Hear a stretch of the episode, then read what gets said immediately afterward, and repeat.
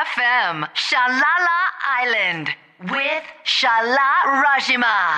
金曜日の夜と週末の朝の狭間にようこそ。私のゴールデンタイム。こんばんは。おはようございます。お疲れ様。いってらっしゃい。モデル、文筆家のシャララ島です。この番組では私が今気になっているものだったり、人だったり、音楽だったり、まあ、漫画だったり、いろんなものを紹介、いろいろと紹介していきたいと思っております。私の初レギュラー番組第2回目になります今回は、まあちょっとまた、まだ初めましての人も多いかと思うんですけども、簡単に自己紹介させていただくと、バングラデシュにルーツを持っていて、北区王子育ちの私、まあ人種のボーダレスというコンセプトでモデル活動をしながら最近ではタレント活動も始めさせていただいております。まあ興味の範囲はもうすごく広いので、これからいろんなことをやっぱ紹介していこうかなと思っております。ツイッターのハッシュタグは、ハッシュタグラジマで用意しておりますので、どんなツッコミでも意見でも何でもお待ちしておりますので、ちょっと皆さんと会話できればなと思ってるので、いつでもどしどしお送りください。さあ、このシャララ島、まだ2回目で、ほとんど手つかずの島になっております。今回私がお話ししようと思ってるのは、まあ、まず、まあ、前回も、まあ、音楽をテーマに割と話したんですけど、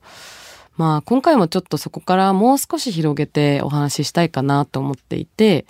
まあ、前、こう、私、インストの音楽が好き。インストとは、まあ、歌が入っていない音楽のことを多分、まあ、一般に言うと思うんですけど、を、まあ、主に聞いていて、多分、ほとんど音楽好きの人ってどうなんだろう。でも、皆さんは割と歌のある曲を多分聞かれますよね。なんか私も全然意識してなかったんですけど、気がついたら、もうバンドの音とか、もう音に重視した音楽ばっかりやっぱ気がついたら聞くようになってて、で、これらを、なんかどう聞いているんだろうって多分思う人も多いですよね。なんか私テクノとかそういうジャンルも聞くんですけど、聞かない人からするとずっと同じ音に聞こえるとか、やっぱそういう感想いただくんですけど、確かにと思って、私も確かにって思うんですよ。でもなんで違うんだろうって思うと、やっぱこう、何なんだろうな。リズム？とかそういうものがあると思うんですけど、なんか、耳、聞き分けられるのかな？そういうことなのかな？なんかクラシックとかも、でもクラシックとかもだから好きなんですよ。やっぱりこう、歌だけじゃない部分も、音が音一つとして入ってくるところがあって、で、やっぱこの、私がインストをすごいなんで聞くんだろうっていうところから、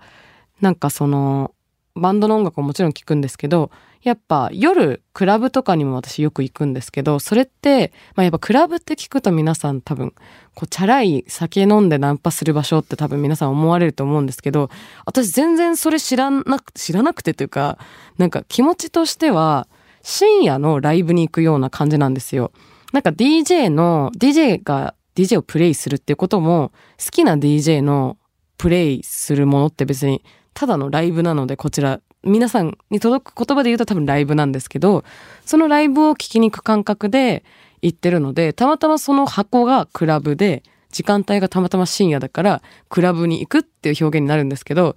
クラブに行くっていうことが、酒飲んでウェイしに行ってるわけでは全くないんですよね、実は。だから、意外と多分知ってたら、そういう音箱とか音響がしっかりしてるクラブって全然多分皆さんがイメージしてるクラブと実際は違うんじゃないかなって思うので、皆さんにもぜひ行ってみてほしいなとは思うんですけど、このやっぱそういう歌のないインストの音楽をベースに、例えばテクノとかハウスとか、まあ、あとなんだろうね、今、インダストリアルのいろんなジャンルがあるんですけど、そういう、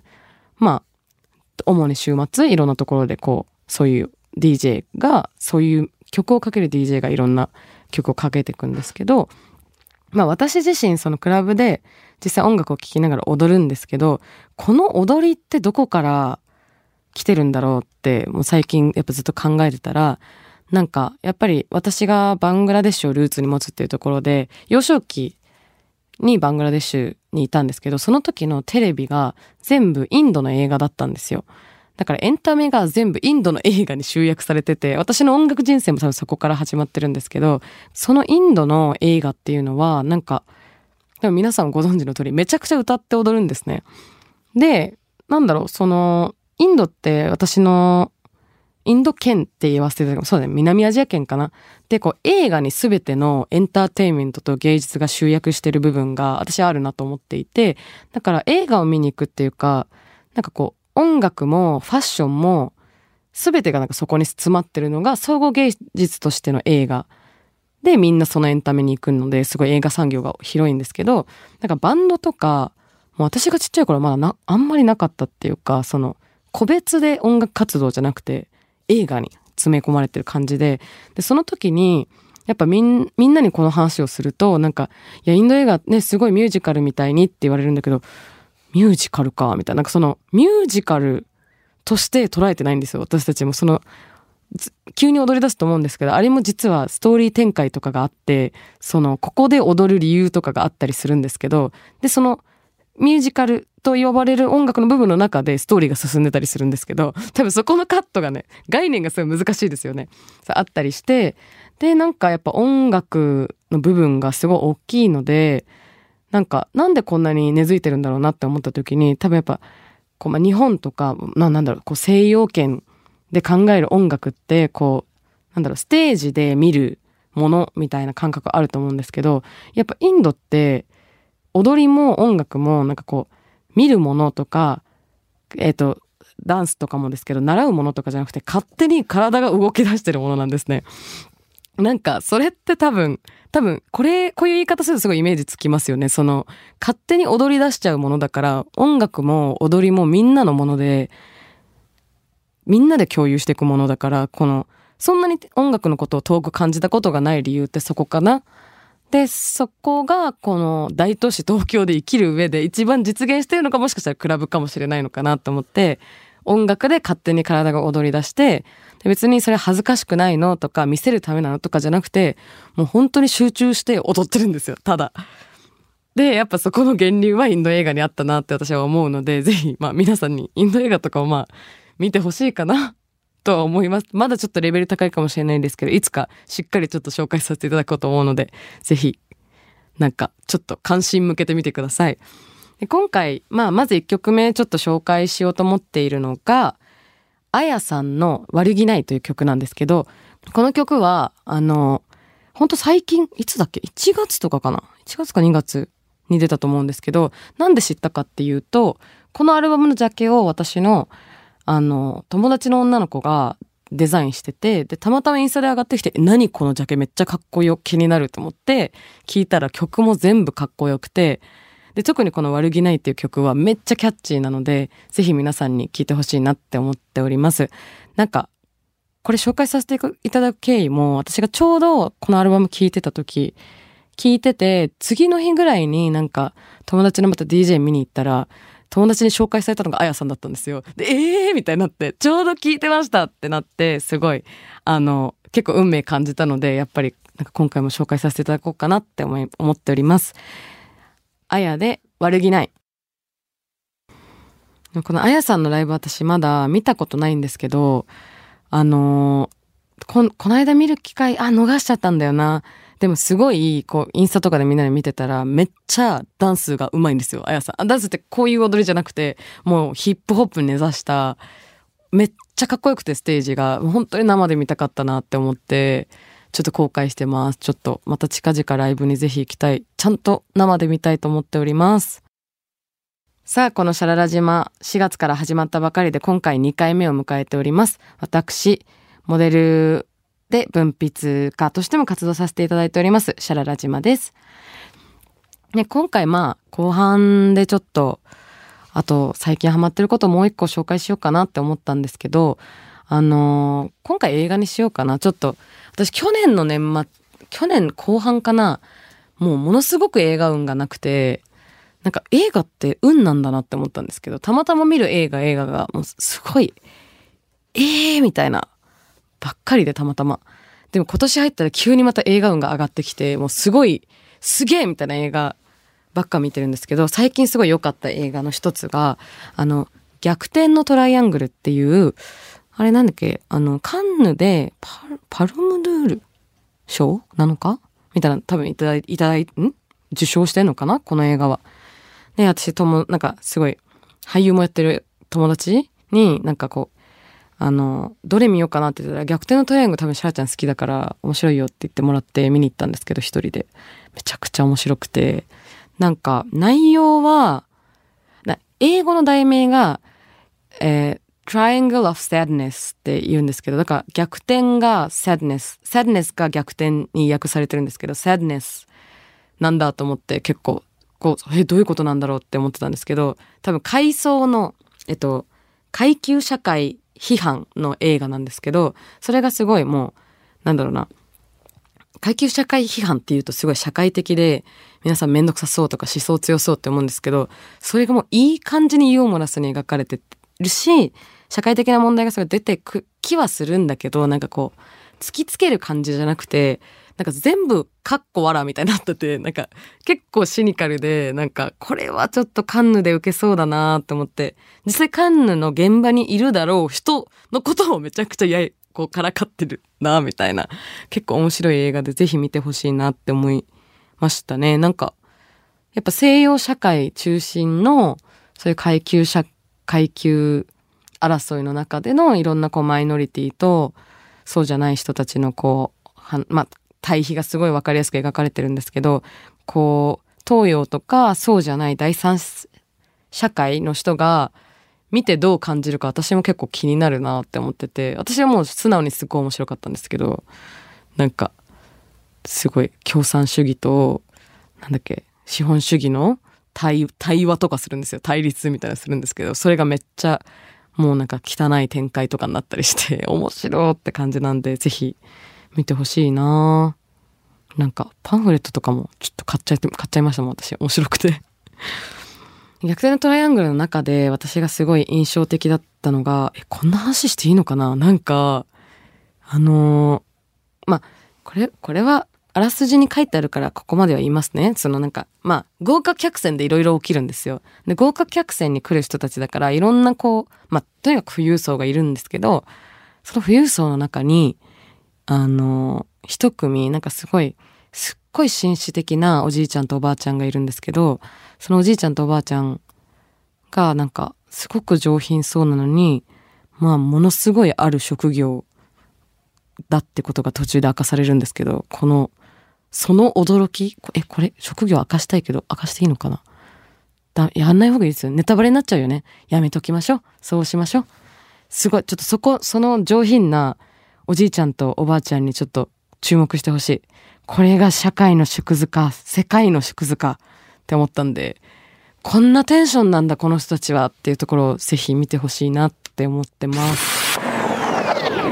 まあ、さて私もう一曲ちょっと紹介していきたいなと思ってるんですけれども、こちらの次の、次紹介したい曲がジュマディバの逆さまって曲なんですけど、これもまたまあ、ちょっと近しい人間で関連した曲なんですけど、ジュマディバさんは、いつだろう ?1、2年ぐらい前かな ?2 年前かな？ギリ2年前の、なんかすごいちっちゃいライブハウスでたまたま入ったらライブしてて見かけて、まあ友達の友達だったんで知ってはいたんですけど、なんか、私ヒップホップ、前も、前もお話ししたと思うんですけど、ヒップホップにあんまり実は詳しくなくて、その、やっぱこうインスト育ちで聞いちゃったので、来ちゃったので、こう、リリックとかをあんま聞いてこなかったんですけど、なんか、その私が、はい、すごい入ってくるリリックなんですよ、ジマデバって。なんか、すごく等身大で歌ってるんですけど、めっちゃ入ってくるなと思って、で、だん、このジュマディバとか、あと当時とか、そういう、そういう日本人の最近の若いラッパーはそれで聞くようになってったんですけど、こういう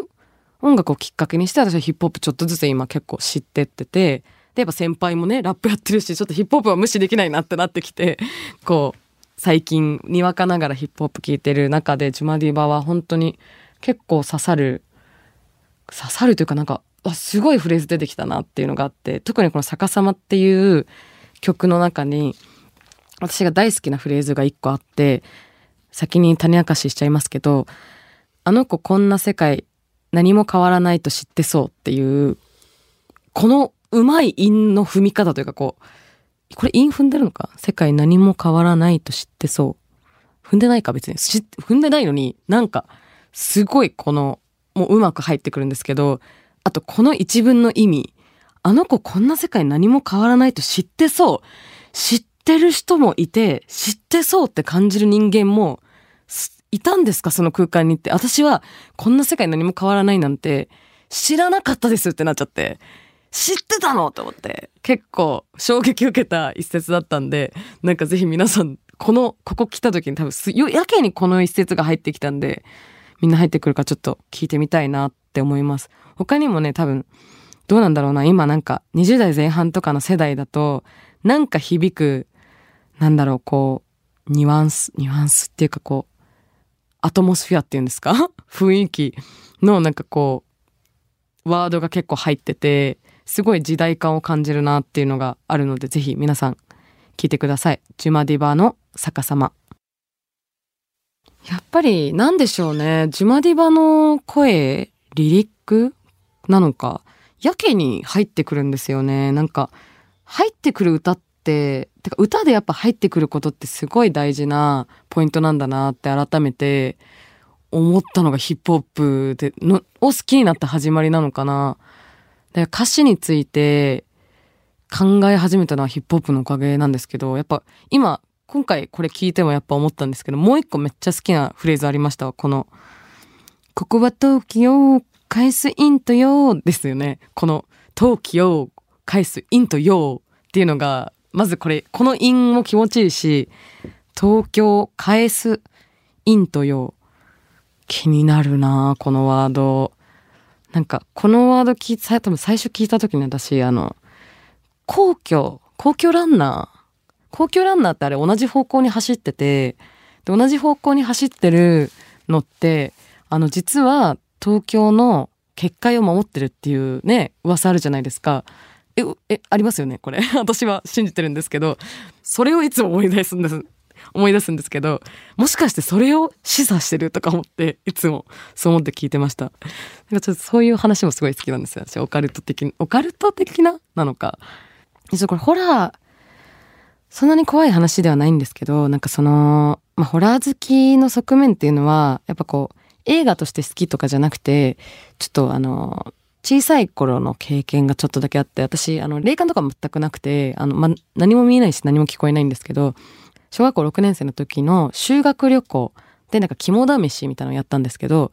怖い話聞いて肝試しするってなって、森の